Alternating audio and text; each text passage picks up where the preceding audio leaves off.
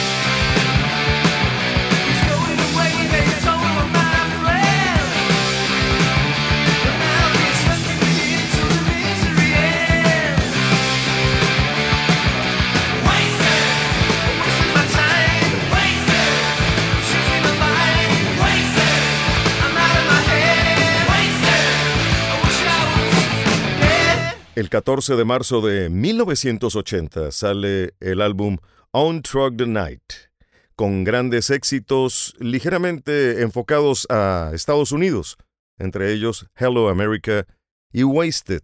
Por cierto, Wasted es una canción que yo conocí aquí en Monterrey a inicios de los 80 con la banda Raxé, que hacía ese cobre a la perfección y con un estilo muy similar a Def Leppard.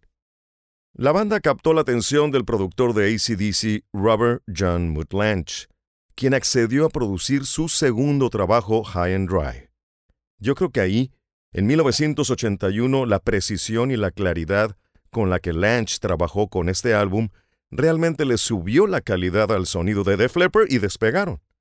Pero para 1982, Bringing on the Heartbreak fue uno de los primeros videos de metal en MTV lo que le otorgó a la banda mucho reconocimiento en los Estados Unidos.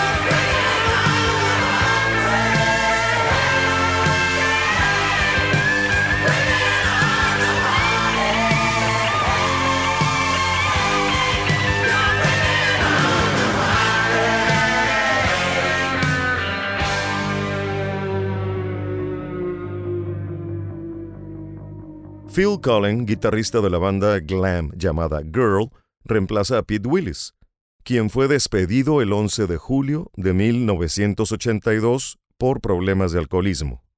Esto ocurrió durante la grabación de su trabajo Pyromania, el cual saldría al mercado el 20 de enero de 1983, igualmente producido por Lange.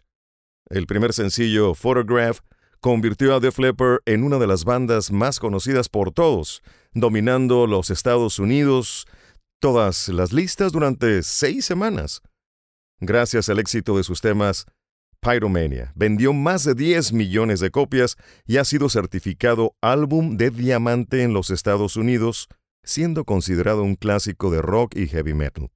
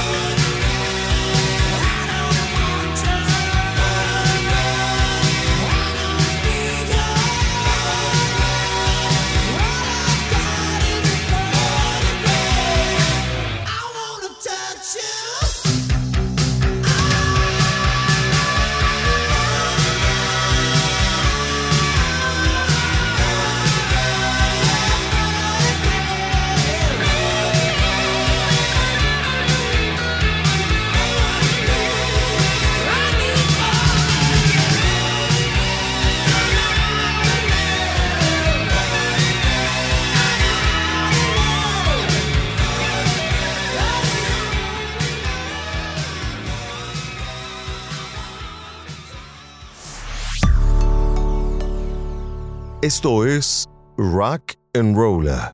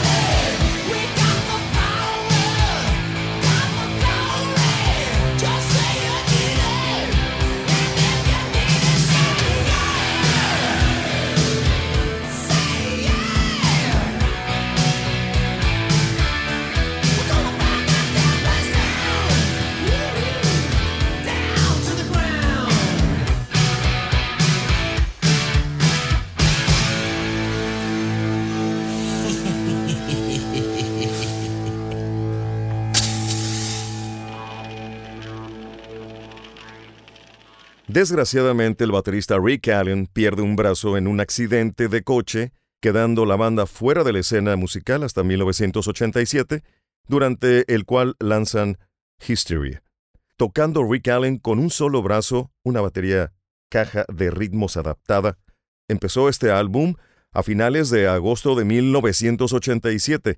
Seis de sus siete singles alcanzan el top 20 Hysteria se une junto con Thriller y Bad de Michael Jackson y Born in the USA de Bruce Springsteen al club de los álbumes con 7 US Hot 100 singles, llegando a vender más de 17 millones de copias en todo el mundo.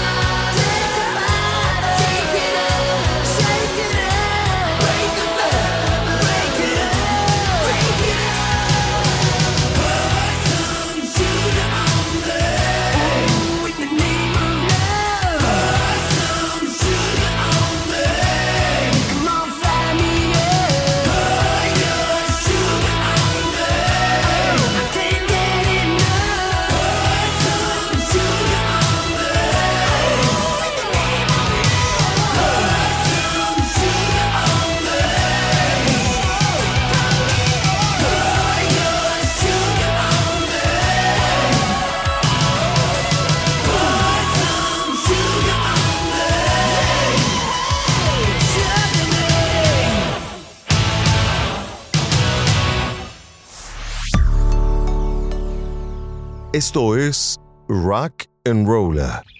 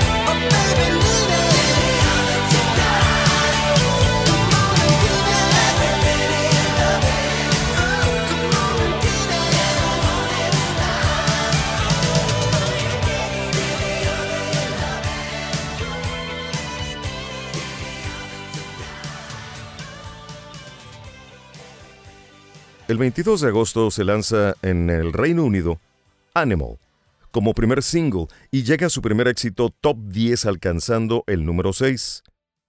El día 29 del mismo mes se lanza el álbum y debuta también en Reino Unido como número 1. Gozaban de una grandísima popularidad. El 3 de octubre de ese año se lanza también en el Reino Unido Pour Some Sugar on Me, ocupando el lugar número 18. El 5 de diciembre, también en Reino Unido, aparece el tercer single, Hysteria, single en el puesto 26. 1988. El 26 de marzo se lanza en Estados Unidos el primer top 10, Hysteria, alcanzando el número 10. El 5 de julio se lanza el video Hysteria, que contiene todos los clips hasta la fecha desde los 80. Historia, básicamente, de estos 18 años del grupo.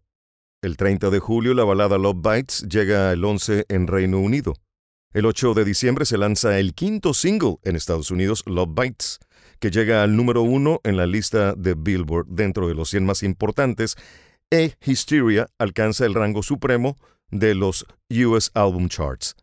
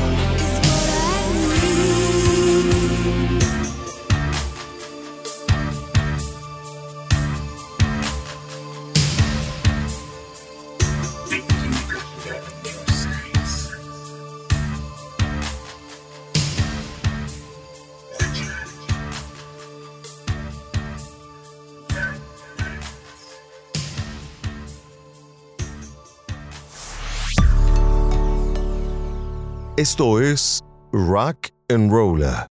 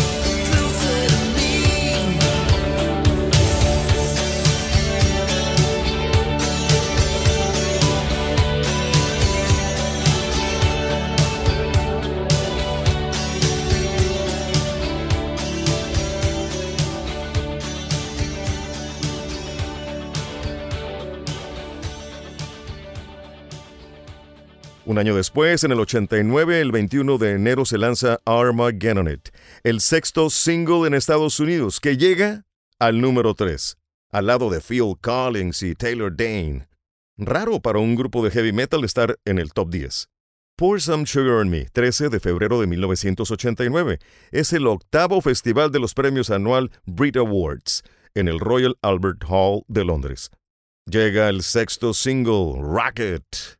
Han pasado 20 años desde el lanzamiento de Hysteria, en los que se han vendido más de 20 millones de copias a nivel mundial, casi un millón por año. El 8 de enero de 1991 llega la desgracia al grupo de nuevo, debido a una fatal combinación de medicamentos con alcohol.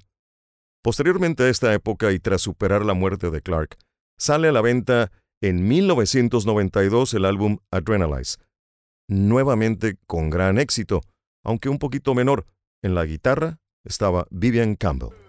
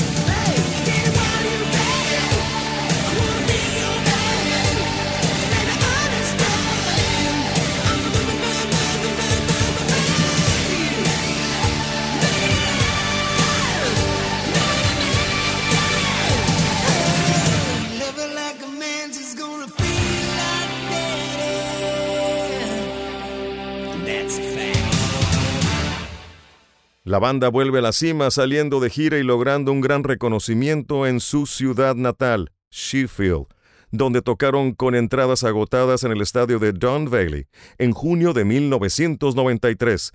Por cierto, en 1993, tras ese éxito, vienen a Monterrey por primera vez y hacen una publicidad así media extraña, ¿no? En lo que es ahora el auditorio Siribanamex, antes auditorio Coca-Cola, pero esto fue en un jardín pequeño donde Def Leppard toca para la banda de Monterrey. Fue un 25 de septiembre de 1993 y solo 700 metros separaban el concierto de Bronco y otros gruperos con Def Leppard. Increíble, el concierto de Def Leppard estaba programado para las 8.30 de la noche mientras la presentación de Bronco estaba pactada a las 11.30 con Emilio Navaira, Grupo Más, Mandingo, Fantasmas del Caribe. El hecho generó una gran controversia en su momento, puesto que las diferencias entre rockeros y gruperos eran muy marcadas en aquel tiempo. Ahora ya no. Existe Pal Norte y otros eventos que son más o menos con ese toque los Jardines del Mundo era el área asignada para los rockeros en esa zona de la explanada del Parque Fundidora y el boletaje se puso a la venta en 30 nuevos pesos. ¿Qué tal? Increíble, mientras estaba el sheriff de chocolate, acá estaba Photograph, casi casi, aunque no al mismo tiempo.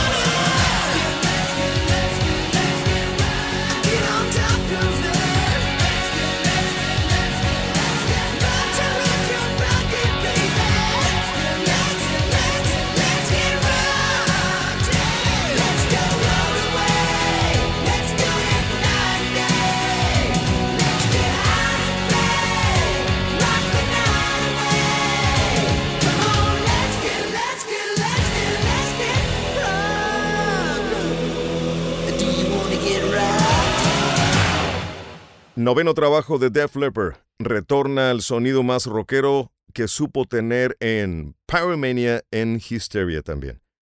1999 lanzan su trabajo Euphoria y solo vuelven al sonido original que los dio a conocer con Mutt Lange. Finalmente, en septiembre del 2000, Def Leppard es presentado por el guitarrista de Queen Brian May en una ceremonia homenajeando su inclusión en el Rock Walk The Hollywood, en California. Todos los miembros dejaron sus manos estampadas en cemento junto a Lauren, la hija de Rick Allen, y un espacio especial destinado a Steve Clark. Décimo álbum en su carrera se titula X o número 10 romano y salió al mercado en agosto del 2002. Se trata de un álbum bastante comercial en el que han trabajado con varios de los mejores productores del mundo y que mezcla el estilo de Slang con el de Adrenalize y Euphoria. Octubre del 2004, su discografía ha lanzado al mercado Best of Def Leppard, 17 temas a modo de actualización del recopilatorio Vault que salió en 1995.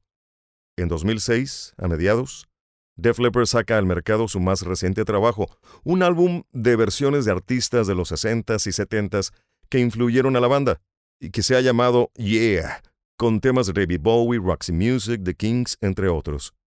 Para el 2008, la banda realiza un tour junto a la banda Whitesnake, donde recorrerán parte de Europa, Reino Unido, en el mes de junio.